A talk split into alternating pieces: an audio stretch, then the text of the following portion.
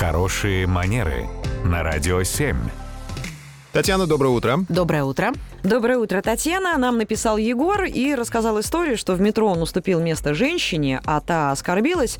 И Егор задается вопросом, у него крик души, а вот почему? Вот что-то изменилось в нормах поведения, да, у нас, когда мужчина уступает место женщине. Как опасно жить. Э, Уступил, виноват, не уступил, виноват, куда деваться. Я думаю, что вряд ли что-то глобально изменилось в нормах поведения. Скорее всего, Егору посчастливилось встретить женщину, которая просто так в индивидуальном порядке отреагировала на такой акт вежливости.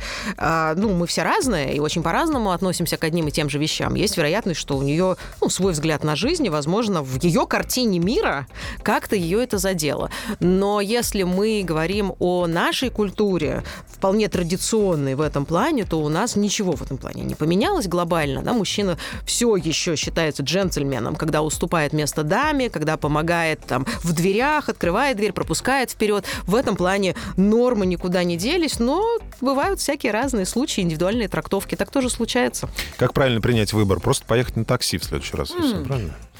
Да, Егор, зато не расстраивайтесь, вы остались на своем месте и спокойненько доехали до точки назначения. Спасибо, Татьяна.